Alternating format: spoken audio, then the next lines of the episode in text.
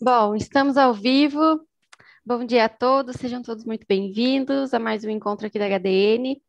É, hoje nosso papo vai ser sobre processo criativo de produtos digitais inovadores. É, não vou me demorar muito, já vou chamar os convidados para a gente se apresentar e para vocês conhecerem. Bom, eu sou a Ingrid, trabalho na parte de marketing e comunicação da HDN. É um prazer estar aqui. É, vamos lá, Marcelo, se apresenta para a gente um pouquinho. Bom dia, é, Marcelo Tenório, Head de UX aqui da HDN Digital. Prazer estar aqui com vocês, Monique, Ingrid, Fabrício e Léo, para bater esse papo aqui sobre desenvolvimento de produto. Boa. Léo, quer se apresentar para a gente? Vamos lá. Bom dia, pessoal. Bom dia, Ingrid. Bom dia, Marcelo, Monique, Fabrício. Eu sou o Leonardo do Vale, eu sou Product Manager aqui na Ambev, trabalhando com produtos focando é, em, integrar a nossa cadeia de supply chain com o consumidor e, e, e trazer serviços digitais aos nossos produtos físicos. Bom dia de Boa. novo e vai lá. Boa. Monique? Bom dia, gente. É um prazer, Ingrid, obrigada pelo convite aí. Eu sou PO aqui da HDN e tenho trabalhado aí com, com os projetos em parceria com o Fabrício aí na, na Azul. Show. E para completar, o Fabrício? Bom, bom dia a todos. Eu sou Fabrício, sou gerente de soluções de negócio de TI na Azul Linhas Aéreas. É, sou responsável por um time que cuida de sustentação e projetos de aeroportos, operações de voo e da nossa universidade interna, a Uniazul. É, então, a gente tem uma responsabilidade ali com é, tentar trazer a eficiência operacional alinhada com a, com a experiência do cliente final na ponta, né? Então, é, é esse o nosso trabalho lá. Show. É, assim, não tenho palavras para agradecer é, o tempinho que vocês se dedicaram a estar aqui. É um prazer. Bom, vamos lá. É, o que, que é o nosso papo hoje? É, a gente já está cansado de saber, né, que pandemia veio e trouxe muito mais a, a tecnologia para perto da gente, uh, que a gente está num, numa era de imediatismo, de agilidade, é, a gente vê muitas coisas prontas, mas por trás disso, por trás de todo o desenvolvimento, né, é, o que que a gente pode, o que que a gente pode precisa entender antes de iniciar um projeto voltado principalmente para software. É essa o ponto de hoje. Então, antes mesmo de iniciar o desenvolvimento, o que que é importante, o que que a gente deve pensar? Bom, é, para iniciar, a gente vai temos alguns pontos aqui que a gente vai comentar. É, e para iniciar, uh, eu pergunto a vocês, é, até que ponto é essencial a gente ter um processo? Vocês seguem algum processo? É, quando surge uma demanda, existe alguns steps? É, faz sentido ter ou não? Co como que é o mundo uh, no, no, mundo real, né? Vamos dizer assim. Quem, quer e aí, quem começa? Vamos no, no bate-papo. É, Monique, o Léo, Fabrício, fiquem Bom, à vontade. Vou, vou puxar então. É, pr primeiro, eu acho que, que o processo, quando ele é bem aplicado, né, quando ele não é aquele processo maçante, pesado e burocrático, ele tende a ajudar, né? Ele dá um rumo, ele dá um norte, uma direção para a gente no desenvolvimento dos projetos, uhum. com passo a passo, né? Como você comentou. Mas eu acho que até mais importante que o processo é, é mais importante do que a forma como você vai fazer é a essência do que você tá, vai estar tá fazendo ali com seu cliente. Então, é, é, mais importante, por exemplo, que eu consiga chegar no Fabrício, que eu consiga chegar no Léo e capturar o que de fato eles precisam, que a forma como eu vou fazer isso. Então, eu acho que sim, o processo é muito importante, né? A gente precisa ter um, um processo para poder guiar o nosso dia a dia, guiar o nosso trabalho, mas a essência do que a gente vai fazer ali talvez importe um pouco mais do que a forma como a gente vai estar tá fazendo aquilo. Se eu vou estar tá escrevendo em verde e o tenório em azul, no final das contas, a gente consegue captar a mesma mensagem, eu acho que é o que permite o nosso trabalho de fluir. É, o, o, assim, tem, um, tem uma frase que para mim ela define bem isso aí, que é o processo tem que ser uma trilha e não um trilho, né? Então ele tem que ser um guia, né, de fato. Acho que tem, é, é, é óbvio que a gente não consegue viver sem processo mínimo ali, mas, mas sim, ele não pode ser uma coisa que te limita tanto a ponto de não conseguir sair daquilo, né? Você precisa ter uma flexibilidade para para lidar com projetos de acordo com, com cada situação, com cada necessidade, com cada tipo de cliente, com cada tipo de solução, né? Então, sim, a gente precisa de processos, mas nem sempre eles vão ser o delimitador da, da atuação, né? Eles vão, de fato, dar uma visão ali, dar um norte, mas, mas não necessariamente ser uma, uma coisa que te prenda tanto ali a, a um, a um método em, em si, né? É, eu acho que. Eu vou falar primeiro, Léo. É, eu acho que o importante é o que bem o que o Fabrício falou, né? De você conhecer o processo, né? É, ele não tem que ser um, um, trilho mesmo, ele tem que ser um guia. É, mas, cara, muda muito de projeto para projeto, de maturidade de cliente, de a quantidade de tempo que você tem para entregar aquele projeto, a quantidade de budget que você tem para entregar aquele projeto. É, e saber o porquê, né? Para mim, você sabendo o porquê do que, que você está fazendo aquilo e, e, que problema realmente você quer resolver, às vezes também não pode não ser um problema, é uma oportunidade, né? Então, é, é tem que entender todo o contexto, colocar tudo isso no, no, numa massa de bolo ali e saber conduzi-la, né? Porque não tem regra. É, o Léo falou esses dias aí e eu achei genial a ideia de que a gente tem uma caixa de ferramenta, né? Nós como profissionais aqui, é, e tem dia que a gente vai bater prego, tem dia que a gente vai apertar um parafuso, tem dia que a gente vai fazer um buraco. É, e você saber as ferramentas que podem te ajudar é fundamental para esse processo todo dar certo. Mas não tem uma regra, cada projeto é um projeto, cada empresa é, um, é uma empresa, e assim vai. Concordo com os três aqui. É, é, é pegando bem tua pergunta, faz sentido ter processo? Sim. Faz sentido ter um processo? Não. Não existe bala de prata, não existe cara, você vai seguir isso, você terá sucesso. Você não né, vai seguir isso, você vai ter insucesso. Não é assim. É, é, eu, eu, acredito muito e, e, essa todo mundo aqui tem trouxe algum, algumas frases fortes, trazendo a minha aqui. É, eu acredito muito que, que a primeira é, a, a base para tudo isso aqui é a gente ser formado na escolinha do bom senso. É, então, cara, primeira coisa é você saber ter jogo de cintura, ter bom senso para utilizar as ferramentas, os processos adequados nas situações adequadas, nas situações que pedem. Eu acho que é o que todo mundo aqui tá, tem falado, né? É, envolve também muito comportamento, né? É, a, primeiro a gente ter clareza do que a gente precisa e talvez as coisas mais simples. É muito legal você ter falado isso, Léo, porque diante de, uma, de um novo desafio, a gente precisa estar tá preparado para lidar com coisas, situações novas, talvez pessoas que nós não trabalhamos antes. É, então, também envolve isso, além de processos, né? É, comportamentos que te ajudem a se adaptar e é, ter empatia até, né? No lugar do outro.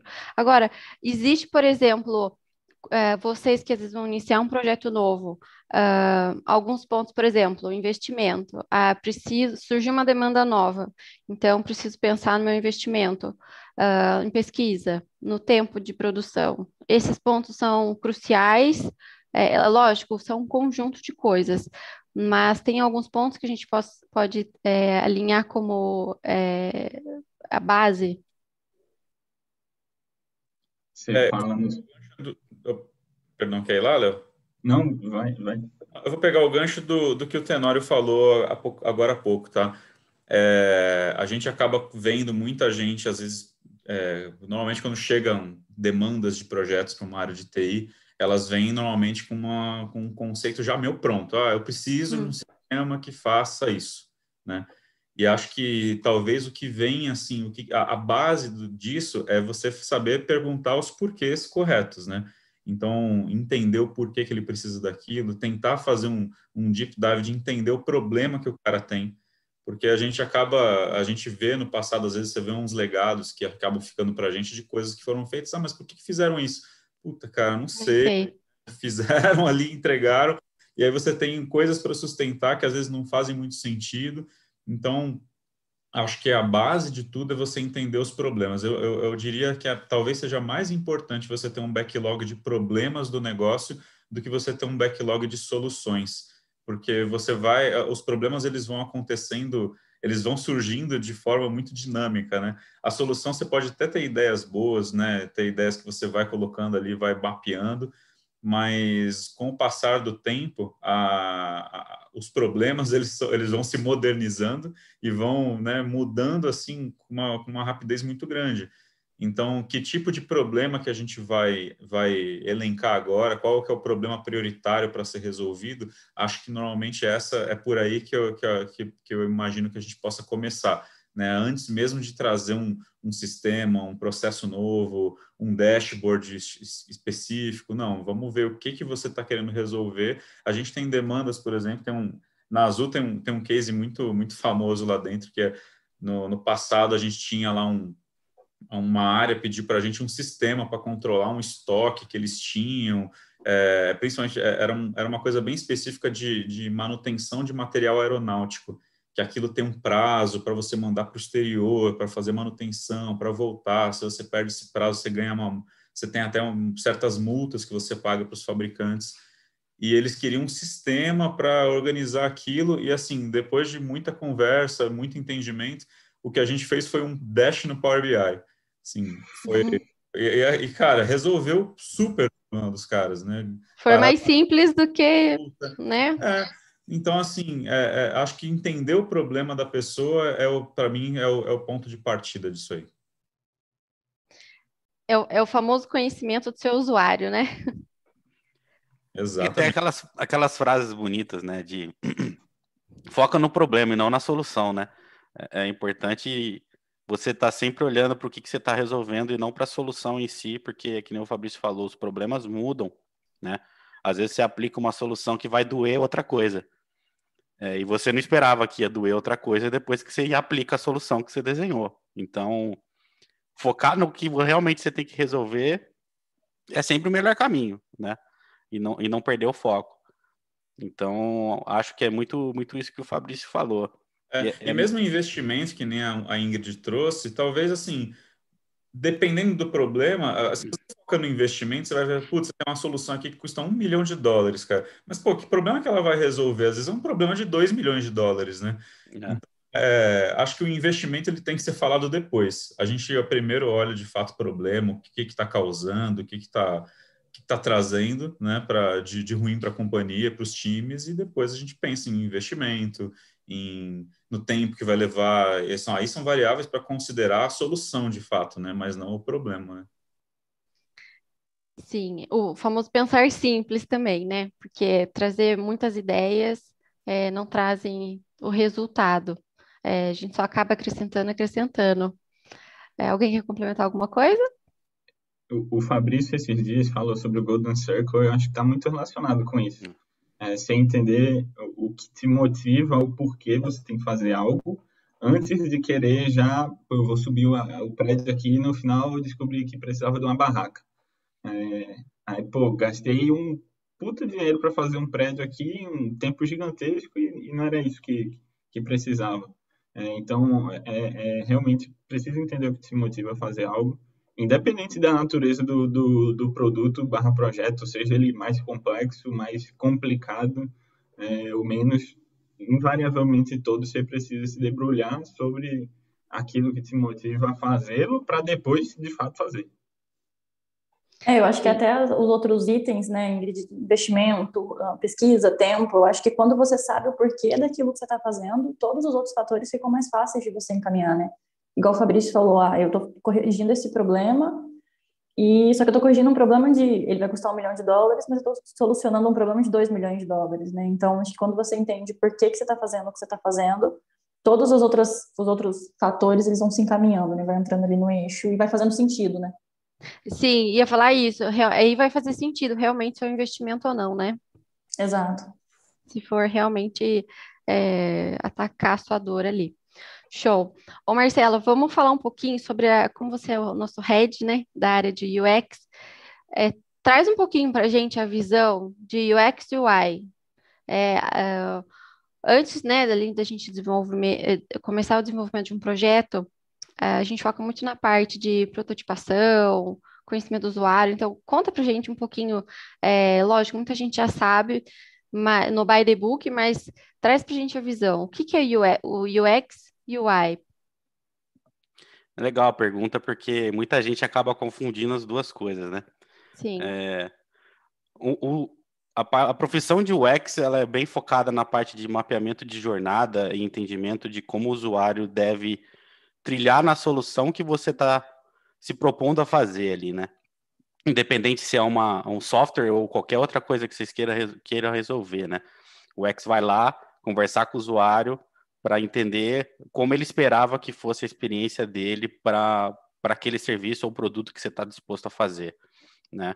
É, o UI designer é o cara que vai materializar isso em tela, né? Ele vai, ele vai estruturar as informações que o usuário precisa ter, visibilidade ou entregar, né? Depois que o UX designer entendeu o que esse usuário precisa. Então, o cara de UI ele vai mais executar a arquitetura das informações ali para ajudar o time de front-end a entregar uma tela que atenda o problema que a gente está querendo resolver, do que fazer o processo de pesquisa, né? É, são skills completamente diferentes, é, mas é, hoje o mercado é, vê o designer como uma coisa só, né?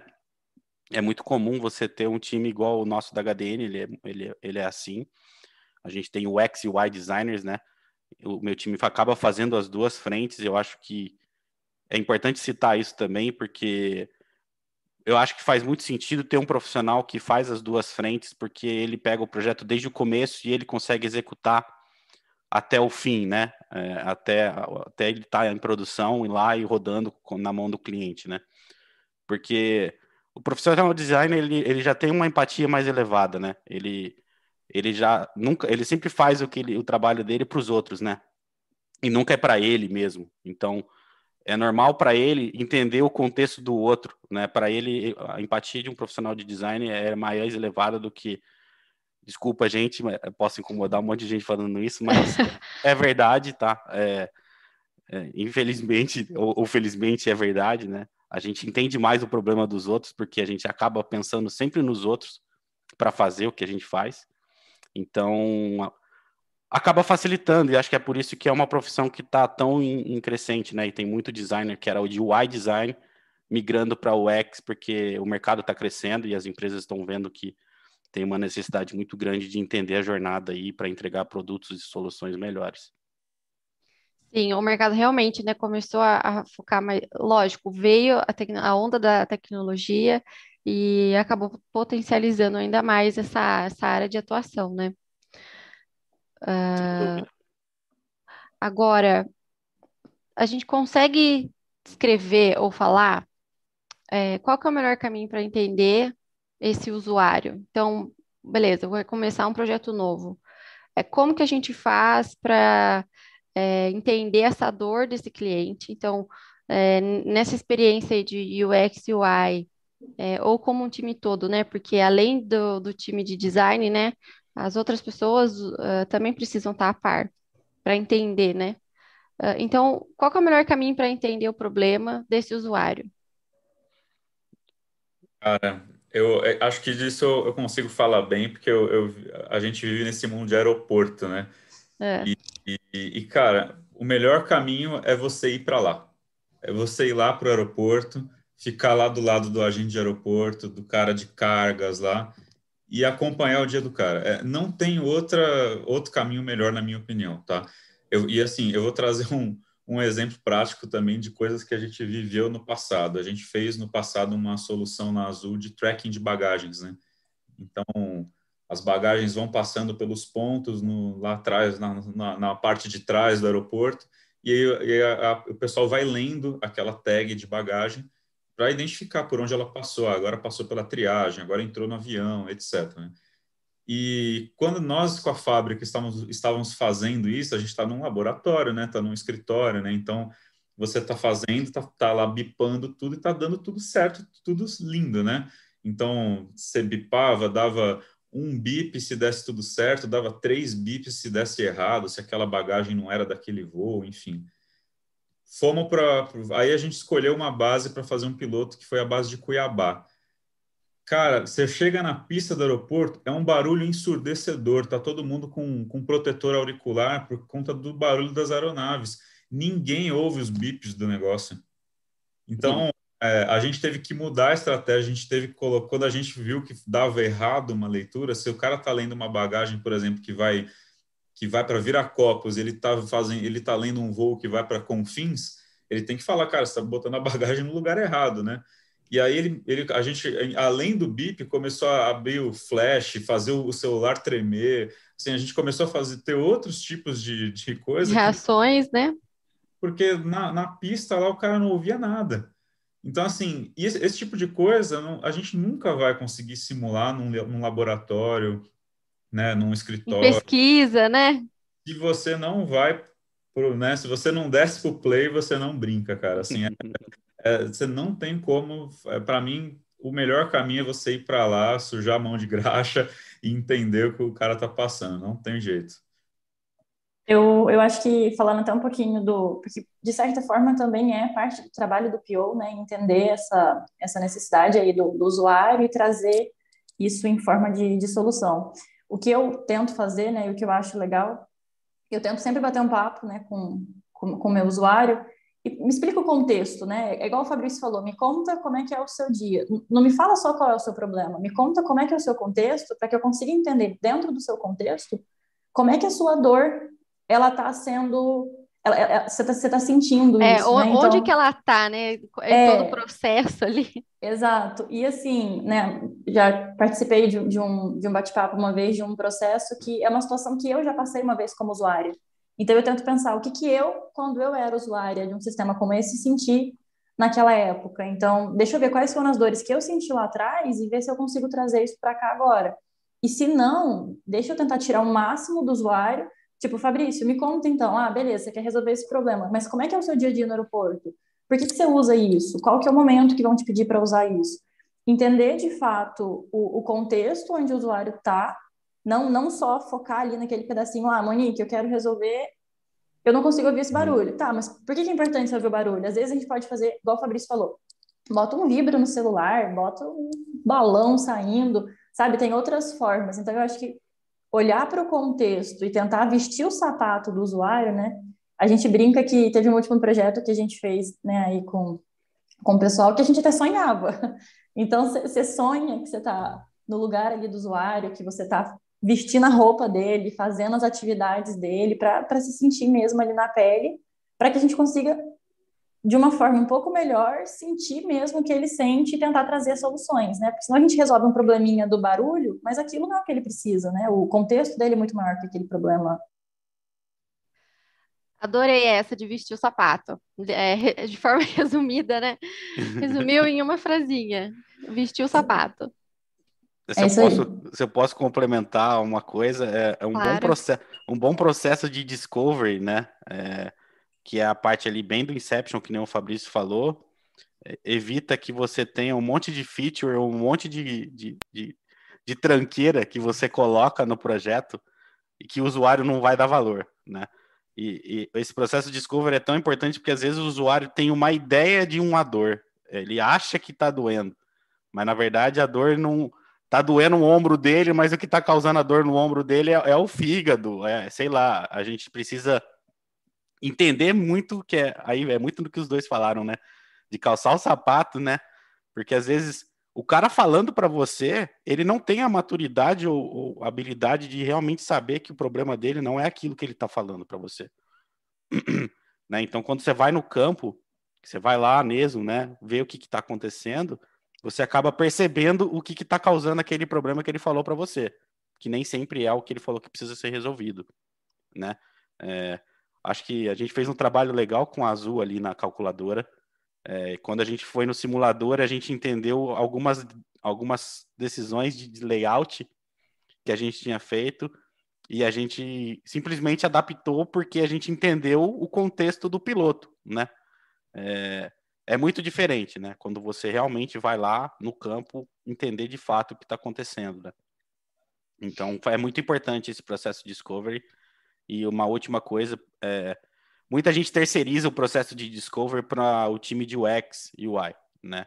É, eu, eu sou um pouco contra isso, porque eu acho que o PO e o time de design tem que ser as pessoas que vão estar tá sempre fazendo essa parte de discovery e, e entendendo o que é bom para o usuário é, e validando com ele sempre, né?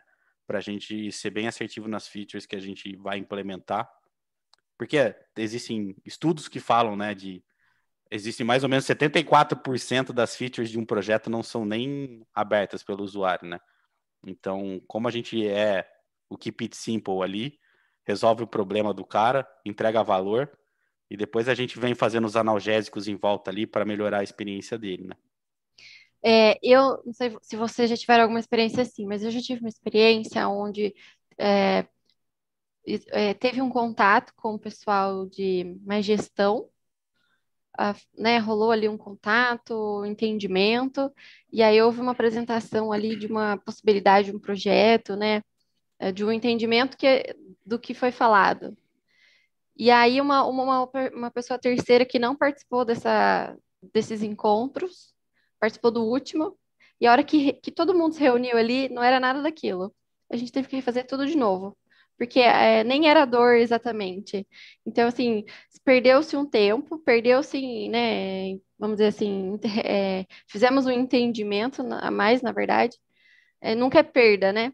Mas não era a, a, real necessidade. Então, todo o trabalho de entendimento, de orçamento, é, não era aquilo. Foi, teve que ser refeito, justamente por pela essa falta de é, entendimento do, realmente da dor da pessoa, do usuário que que está lá no dia a dia, vamos dizer assim. Eu gostei muito da fala do Fabrício com o exemplo dele é, sobre, de calçar realmente a sola, é, de, de, calçar a bota e, e, e gastar a sola. É, eu, eu, acredito que tem muitas formas de se aprender sobre algo. Você pode, ou sobre um problema, ou tentar é, é, entender uma experiência. Você pode conversar com alguém, você pode ler sobre isso, mas nada substitui você viver aquela experiência. Eu posso saber, eu li como é viajar de avião. Viajar de avião é diferente do que ler sobre viajar de avião. É outra coisa.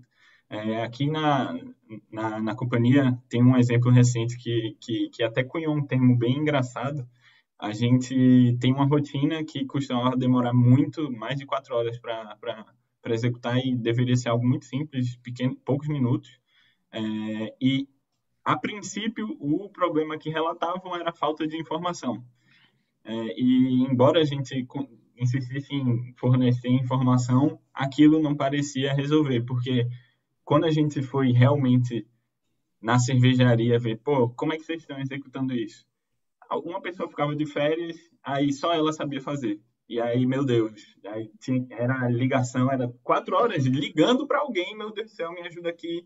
Tem informação, que mas eu não sei usar.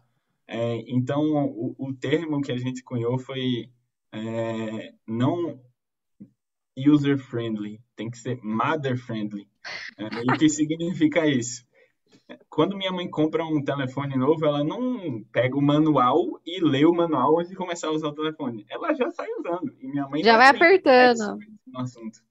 Então, a gente está tentando fazer, é, é, proporcionar experiências que até a minha mãe conseguiria fazer.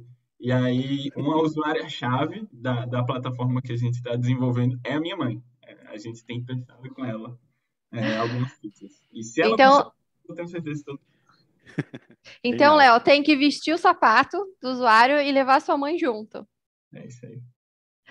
Pôr a mãe junto. Tem que criar um, um bonequinho assim e lembrar que tem a mãe junto sempre para ensinar. Mas é verdade, por exemplo, se você for ensinar alguma coisa para alguém, né? Qual a melhor forma de fazer? Da forma mais simples, é, de forma que uma outra pessoa que não está ali no contexto tenha que entender, né? Acaba sendo isso. Show. É, se a gente for pensar na questão de protótipo, como isso ajuda vocês no esclarecimento? Por exemplo, Monique, você que é, que é PO, como isso te ajuda a, a estar mais perto do, do cliente, do, seu, seu usuário ali? Di, eu acho que eu vou fazer um gancho até com a, com a última pergunta, e para completar essa, esse pensamento, a gente falou muito sobre estar presente no dia a dia do usuário para poder entender de fato o contexto e a dor dele. Só que a pandemia ela veio e dificultou né, a nossa vida nesse, nesse processo. Já não é tão fácil a gente estar tá presente ali na fábrica, já não é tão fácil a gente estar tá ali no contato com o nosso cliente. Então a gente teve que encontrar formas de se conectar com o cliente, mesmo que não fosse presencial, mesmo que não fosse ali dentro do dia a dia dele. Então, acho que o primeiro ponto é o desafio que todos os profissionais tiveram de se desenvolver para falar, ok, eu não estou vivendo naquele contexto, mas eu preciso de alguma forma me conectar com ele. E eu acho que o protótipo ele vem para somar muito é, nesse, nesse processo, nesse passo. Porque quando eu vou conversar com o meu cliente e eu tenho ali o, a, o protótipo como base para conversar com ele, mesmo que eu não esteja vivendo naquele contexto, eu consigo trabalhar em cima de um, de um, de um projeto, eu consigo entender em algo quase que palpável é, na direção do que o meu cliente quer. Então, ter o protótipo nesse processo de desenvolvimento, falando como PO, me ajudou muito me conectar com esse cliente, porque eu consigo ver ali, sem estar no, inserida no contexto dele presencialmente, eu consigo entender o que, que ele espera, não, não é bem por aqui que eu queria, é mais isso daqui que eu estou esperando. A gente tem algo para conseguir criar essa, essa, essa conexão. Então, eu acho que nesse ponto do desenvolvimento, o protótipo tende a ajudar muito a gente e, claro, ao cliente também. Porque a gente consegue materializar, mesmo que no, né, no aplicativo, a gente consegue materializar aquilo, aquilo que o cliente está pedindo para a gente. Então, eu acho que, que veio a somar muito e a agregar nesse, nesse processo de desenvolvimento, mesmo quando a gente puder voltar para o presencial, enfim, né? Tá nesse dia a dia com o cliente. Sim, até puxa um pouquinho do que o Marcelo falou, né? Porque essa área de UX UI, uh, atualmente, ela tem um, ela cresceu, né? Então, talvez, Sim. talvez não, né? A pandemia trouxe isso, é, ajudou as pessoas a terem um, uma proximidade com a, com a necessidade, é, e, e, a área acabou crescendo justamente por isso também. É, e é o que o Tonário falou, né? Eu acho que é, não, não existe um profissional ou uma pessoa sozinha responsável por entender uma coisa ou fazer uma coisa. É um time, né? Então, por exemplo, o profissional de UX, ele vai estar ali captando a necessidade do cliente junto com o PO. Então, são duas visões que vão agregar no desenvolvimento do projeto. Então, é, é meio que andar de mãozinha dada, sabe? É um... E o protótipo vem para ajudar também nessa, nessa construção do, do trabalho do PO. Sim, isso que você falou também é muito importante, trabalho em equipe, né? Todo mundo de mãos dadas, é, trabalhar em grupo, né? Porque uma, uma pessoa focada ali, beleza, ela consegue é, ter um rendimento, trabalhar e tal, mas quando você junta pessoas, né? Ali duas, três pessoas, enfim, não, independente do número, é, acelera um pouco o processo e o, a forma de entendimento, discussão, enfim. É, é, isso também já puxa um pouquinho comportamento, né? De, de trabalhar Exato. em estar aberto para isso. É, muito bom. É, vocês, alguém tem alguma coisa para comentar sobre protótipo ou que, que algum, algum caso que ajudou vocês? É, acho que a questão é, é, é, é, bem o que a Monique comentou mesmo. Acho que a questão toda é alinhar as expectativas, né? Porque a gente entende, é, para o PO é super importante, é, é, tanto para o PO quanto para o negócio, é o momento onde você materializa tudo aquilo que você conversou, tudo aquilo que você explorou, você materializou aquilo de um, um protótipo, aí é o momento que o PO valida se o que ele entendeu está correto, e é também e a gente valida também com a área usuária para falar, ó, tá certo, é isso aqui que você espera, é isso que você precisa mesmo, é é isso que eu preciso. Então, legal, esse é o nosso baseline, nosso ponto de partida, e daí você evolui. Mas acho que é tudo de fato em torno do, do gerenciamento da expectativa, né? Ótimo, expectativa, também outro ponto. Estar alinhado em expectativas, né? Tanto nós como empresa e, e cliente, né? Dos dois lados. Entender até onde vai e até o, o que, que o, o cliente está esperando, né? Ótimo, ótimo ponto. É, show. Bom, vamos para mais uma. É... Complementar só uma coisa claro. sobre isso. É, eu acho Desculpa, que. Desculpa, já cortei. Imagina, imagina. Acho que o, o protótipo ajuda em várias camadas, na verdade, né? É, dependendo do, do, nível de maturidade da empresa que você está aplicando, é, quando você. Depois que você fez todo o discovery, fez todo o mapeamento que o Fabrício falou aqui, e você materializa num protótipo, às vezes é mais fácil de você conseguir o budget para fazer o projeto. Porque hum. tem gente que não consegue ter a maturidade é, de, de visualizar a solução antes de um time de design prototipar a solução. Então, quando você fez toda a validação e entrega um protótipo para um, um, nível gerencial, diretor, que não entende exatamente o que você está querendo fazer, o problema que você está querendo resolver, aí você entrega um protótipo navegável para ele, ele fala: tá bom, o budget está aqui, pode fazer. é, é, isso acontece demais, né? Então eu acho que o protótipo além de ajudar o time de desenvolvimento, sem sombra de dúvidas, né? Porque facilita a vida do, do PO para quebrar as histórias ali, para trabalhar no ágil. É, ainda ajuda o time comercial a entregar o projeto lá na, na mão do cliente para ele ver o que a gente pensou como solução. Sim, então, muito legal só, Acho que era só esse ponto aí que eu queria complementar, que a gente tem vivido bastante isso. É, não apenas acho que para budget, né? Mas quando a gente fala numa construção de software, é, primeiro que já tem uma parede ali meio, nossa, software né? Que, que, que negócio que. Software é uau. é caro, é difícil. É, justamente. Então, hora, talvez quando você vê uh, algo mais palpável, né? Passe uma segurança, mas um ok. É isso mesmo que eu queria, é nessa linha, é isso que a gente precisa, ok. O dinheiro que eu vou investir, ó, talvez até isso, o dinheiro que eu vou investir realmente vai ser usado para algo que eu estava precisando. É, com certeza tem isso no, no fundo, né?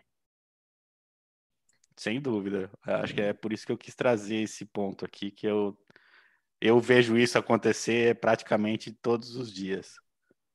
Sim, aí. O protótipo acaba pegando. Né, você, quando está fazendo a exploração e tudo, você está lá trabalhando a, a, forma exata do projeto. Né? O protótipo ele acaba indo no coração, né? Ele acaba amolecendo. é bem isso, é bem budget, isso. Né?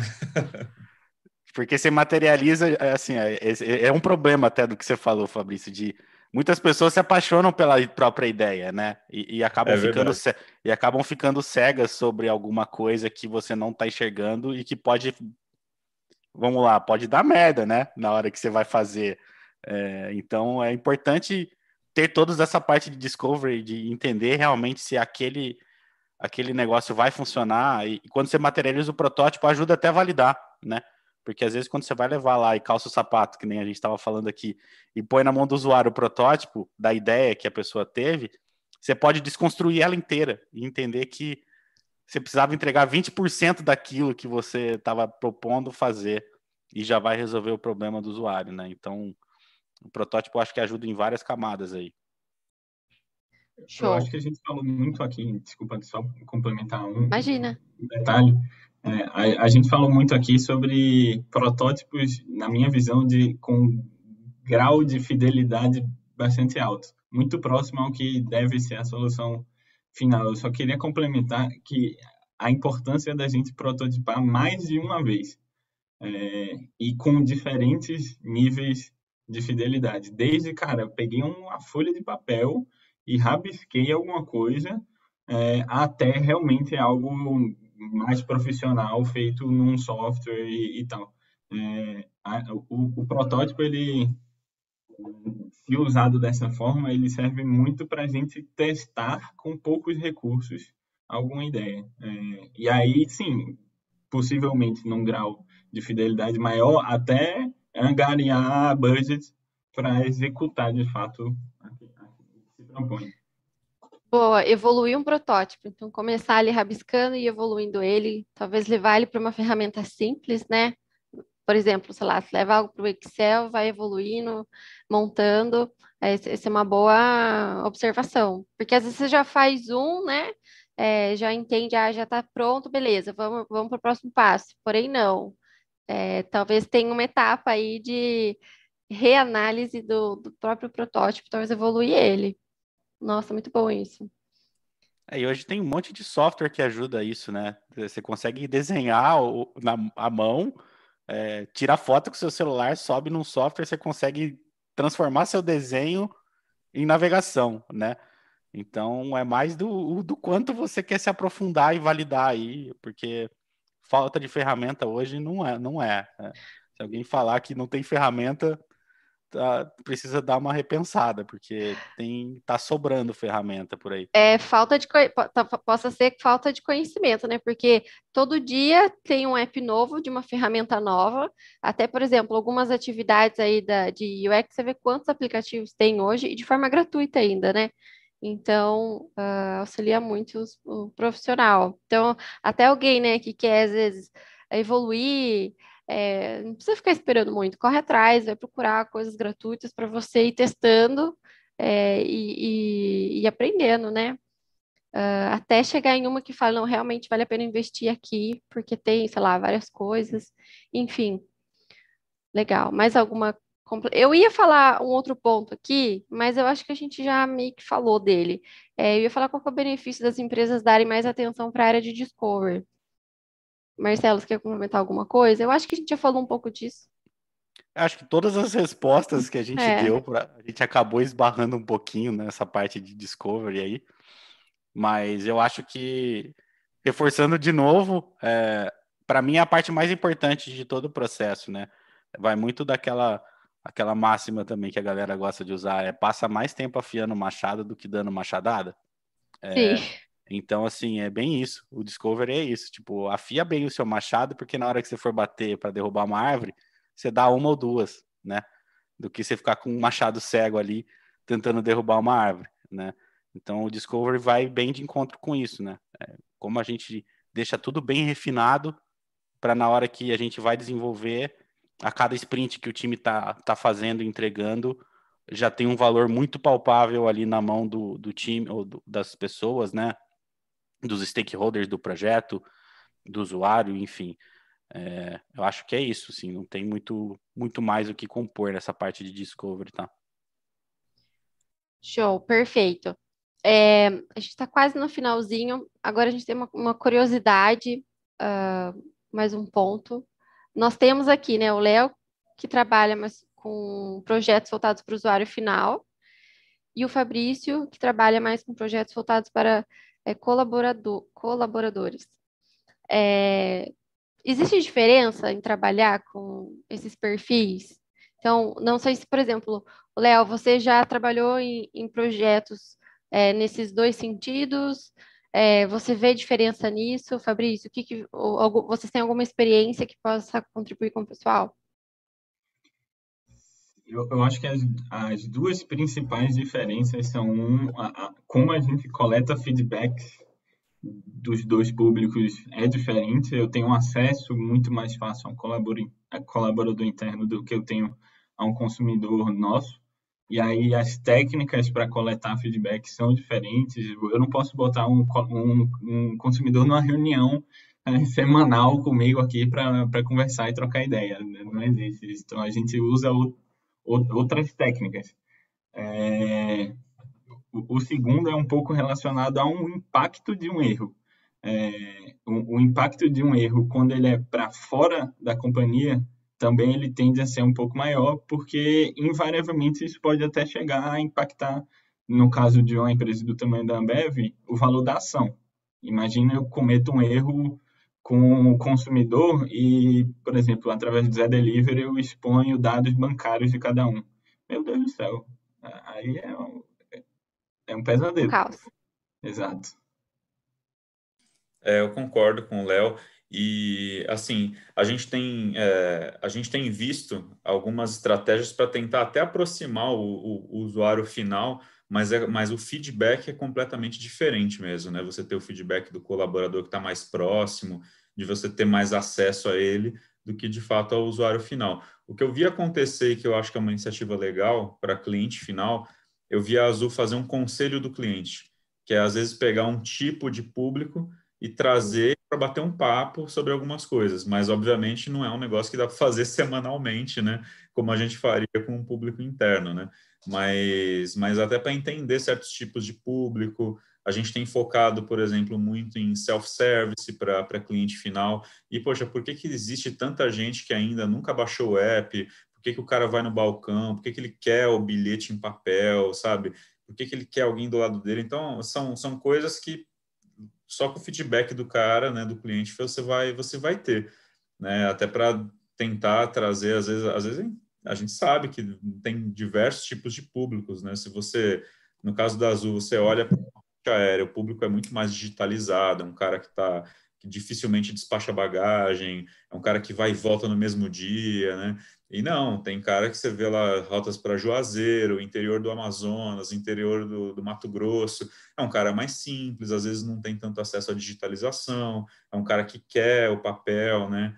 Então, é, é você vê que é, trabalhar com esse público é diferente do que trabalhar com o colaborador interno, porque o colaborador interno, o colaborador interno Normalmente você uma linha de cultura com o cara, né? Você já tem uma linha de pensamento, de mindset, que aí você já uhum. tem outra, uma outra abordagem com seu público interno, independente se ele é do interior do Amazonas ou se ele é de São Paulo, né? E só que eu também tenho visto assim ultimamente eh, o, o como é que eu, eu vi essa evolução ao longo dos anos, né? A gente sempre, a, a, eu não só a Azul, né, mas outras empresas que eu trabalhei, é, eles sempre se preocuparam muito com a parte de UX, por exemplo, com o cliente final. E às vezes você faz um software que é puro eficiência operacional, mas que para o colaborador interno é horrível a, a UX. É, cara, você pega caixa de supermercado, às vezes, alguns, alguns PDVs, assim, de, de tanto supermercado quanto atendimento de banco, você vê, cara, cara coisa que às vezes para o colaborador é ruim, mas é funcional, tem tudo que ele precisa ali para trabalhar.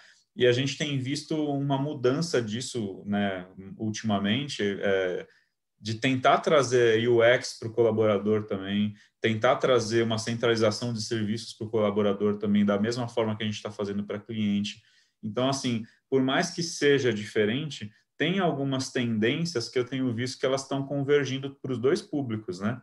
Então, acho que é, o feedback é diferente, acho que a tratativa é diferente, às vezes até o, o a missão de cada um é diferente, né? Para o cliente final, você quer dar uma, uma experiência boa, quer que ele fidelize, mas também não, não pode ser é, o mundo de Poliana para também não saber que você quer a receita do cara também, porque você, no final das contas é um cliente, né?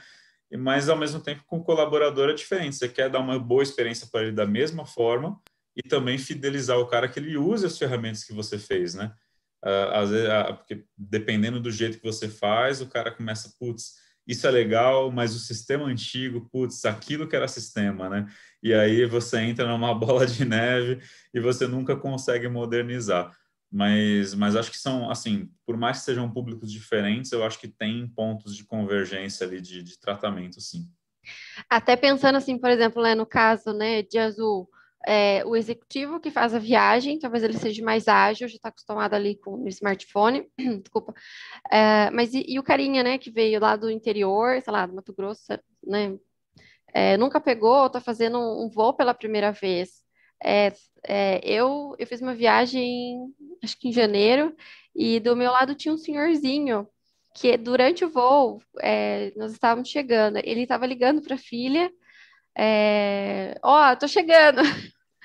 Sabe assim, você via, né, que era um senhor. Deu talvez... tudo certo, né? É, ó, tô chegando, tô bem, tô aqui, ah, sabe assim, um, um, um celular mais uh, robusto, vamos dizer assim. É, então você uh, acaba lidando com pessoas que, que estão em momentos diferentes, né? Culturas diferentes. É muito importante, né? A gente sempre pensar nisso. Fazer um é, comentário em cima do que o Fabrício falou. Eu acho que é, acho que é muito legal a, a mentalidade mudar, né? De a gente fazer para o usuário realmente, né? É, o que a gente está construindo, né? Independente se ele é um, um, um stakeholder interno ou cliente final ali, né? É, quando você traz ele para a roda para conversar e participar do desenvolvimento do produto, você acaba até minimizando essa barreira que o Fabrício falou do, porra, mas o software antigo é melhor, né? Não sei o quê. Então, quando você envolve realmente o usuário na construção e ele se sente parte daquilo que que está sendo construído, você minimiza essa barreira também. Então, é, é, é uma estratégia muito boa e muito importante ter o usuário ali na construção, porque ele vai facilitar que a mudança de cultura, né? Quando você vai implementar um software, existem muitas barreiras ali, a galera não entende o porquê, ou acha que está uma maneira nova de controlar o trabalho dele, né? Enfim, quando você vai aplicar uma solução, você vai esbarrar em vários problemas desse de ah, eu não quero, prefiro o antigo e tal. Então, trazendo o cara para conversar, um pouco você resolve desconhecido, né? Porque o cara é... já tem uma zona de conforto, entre aspas, com uma coisa, com, com a ferramenta Exatamente. antes, né? E não consegue se abrir, às vezes, para uma coisa nova, com uma oportunidade Ex nova. Exa exatamente. Então, acho é muito importante esse, esse ganchozinho aí de trazer o usuário para a mesa para ajudar a construir. Você minimiza o impacto de, de implementar uma solução nova ou uma versão V2 de um sistema, né?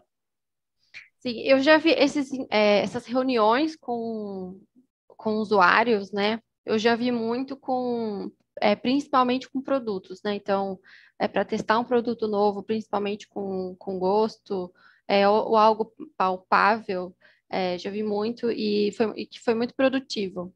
Então, é uma, uma boa dica, né, para quem é, às vezes está pensando, né, como ficar próximo ali do meu usuário, às vezes nunca teve contato, uh, é, uma, é uma ideia. Muito bom. É, a gente vai finalizar, mas antes eu queria perguntar para vocês, é, o, um dos nossos objetivos, né, de criar essa, esses encontros aqui na HDN é sempre contribuir com conhecimento, evolução. É, eu queria perguntar para vocês é, se vocês, no momento, ou se vocês têm alguma, é, alguma dica de leitura, é, de site, enfim, ou de algum profissional que vocês seguem como dica para quem está assistindo a gente.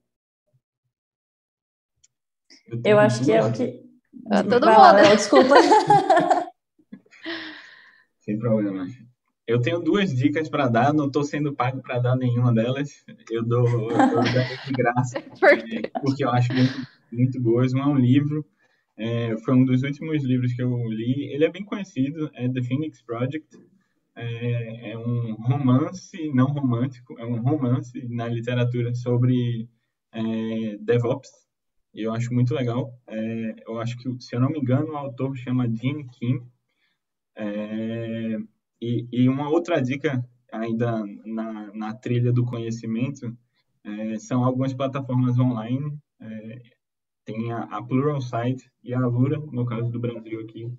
São duas plataformas de, de, de, de cursos online que são muito boas. Então, cara, quem tiver afim de, de aprender um pouquinho mais e se aprofundar no tema, é, recomendo ambas. Show. A gente já coloca na listinha aqui. Alguém mais tem alguma dica? Monique? Eu acho que eu ia falar o, até o que a gente veio comentando aqui hoje e nas, nas outras conversas que a gente teve, né? É o Comece pelo Porquê, né? Tem o livro do Simon, eu nunca vou lembrar o sobrenome dele, você lembra, Fabrício? Simon Sinek. Simon Sinek. Isso, Simon Sinek. É, tem o livro dele, o Comece pelo Porquê. Eu acho que vai muito no sentido de tudo que a gente vem falando aqui, né? De você desenvolver esse raciocínio, de analisar por que, que você está fazendo aquilo, como você está fazendo aquilo e, por fim, o que, que você está fazendo, né? Então, eu acho que é um livro que vale a pena a leitura e tem até o Fabrício falou esses dias do, do TED Talks dele, né? Do Circle, então, acho que... Circle, né? É, o Isso. TED é, é, é assim, é, é, imperdível, é muito bom. São 18 minutos, eu lembro até agora, eu falei que eu já assisti vários são 18 minutos que são, assim, transformadores. Tudo que a gente falou aqui, provavelmente a gente consegue resumir com aqueles 18 minutos do Simon Sinek nesse TED. É muito, muito bom. É, bom, o, o, que eu tenho de dica, é, eu tenho, tenho um podcast que eu gosto muito, chama No Brain, No Game, que é de um cara que é ex, é, se eu não me engano, ele é ex-sócio até da XP, ele é, mas ele, ele tem uma pegada muito de de neurociência até, de entender comportamento humano, mas ele traz muitas, muitas dicas bacanas ali de evolução e, e é, de autoconhecimento até. E tem um livro que eu ainda não li, mas é um livro que eu estou já plane, me planejando para começar a ler, que se chama Transformação Radical. Ele é do pessoal da Ace Startups, não sei se vocês conhecem mas ele, mas assim, é, é algo que eu quero tentar trazer para dentro, às vezes, até do meu, do meu contexto de profissional, de trazer a inovação como uma competência e como implantar isso numa forma. Em empresas como a minha, por exemplo, que por mais que esteja se modernizando, ainda tem raízes sólidas ali de regulação, de ANAC, de muita coisa né, que, que traz para o regulatório, mas tentar trazer uma, um, um conceito mais moderno de inovação mesmo com eles para processos internos, inclusive, né? Então, esse é um que eu estou me planejando para ler, já tive excelentes referências dele também. Boa. Bom, eu vou falar de dois aqui. É, a Bíblia para qualquer designer de desenvolvimento de produto é esse cara aqui, né? Sim. Então, assim, leiam, não, não tem como fugir de ler esse livro para entender como grandes big techs aí fazem produtos e testam e fazem validação. Acho que tem tudo do que a gente falou aqui tem um pouquinho ali, uma, uma maneira mais estruturada em processo, né? Que nem a gente está falando de processo. É, eu gosto muito de comportamento humano também, então é, eu acho que esse livro aqui é bem legal para quem quer começar a entender um pouco mais em é, Ouse Ser Diferente, é do Pedro Superti. É, ele fala muito sobre como as pessoas se comportam e, e como você foge um pouco do enlatado do que existe na sociedade, né, desse negócio meio industrializado, e te encoraja a ser você mesmo para para você, enfim, conseguir falar com o seu público certo, né? Tipo, não querer agradar todo mundo, né? Agrada só quem realmente quer estar contigo, que vai funcionar melhor do que você querer agradar todo mundo, né? A ideia do livro é mais ou menos essa, eu acho que vale também a leitura se eu puder fazer essa recomendação. Show. É, só complementando, o Fabrício tinha comentado conosco, né, sobre o, o, o Golden, Golden Circle, Golden né? Golden Circle. Uhum. E nós tivemos uma reunião ontem, né, Marcelo? E ali a gente já jogou pro pessoal, é, algumas pessoas não conheciam o nome, e a gente já disparou o link ali, ó, assiste aqui no YouTube. Então já, já contribuiu aqui para uma galerinha. Bom, é, muito, muito obrigada a todos. Nosso horário está acabando. Acho que, assim, como um resumão, é, foca no seu usuário, no problema, põe o sapato dele e leva sua mãe junto para acompanhar todo o processo. Ó, que o resultado vai ser top. É, muito obrigada, adorei. Acredito que, que a gente criou aqui um material para quem vai assistir ouvir depois, super rico, que possa contribuir muito para quem está com dúvidas aí de, de como iniciar um projeto, né? É, e, de, e não tem muito uh, preciosismo, né? Na verdade, é a forma mais simples possível. É, agradeço a todos, é, um ótimo restinho aí de semana. É, para quem está nos assistindo, vejo vocês no próximo mês. Muito obrigada a todos, foi um prazer, obrigado pelo tempo. É, se alguém quiser fazer as, algumas palavrinhas finais, fiquem à vontade. A gente que agradece o convite da HDN, da Ingrid, e foi um prazer estar aqui com todo mundo. É, se vocês quiserem, na próxima, estou aí de novo. Opa! Sinal que foi bom. Valeu.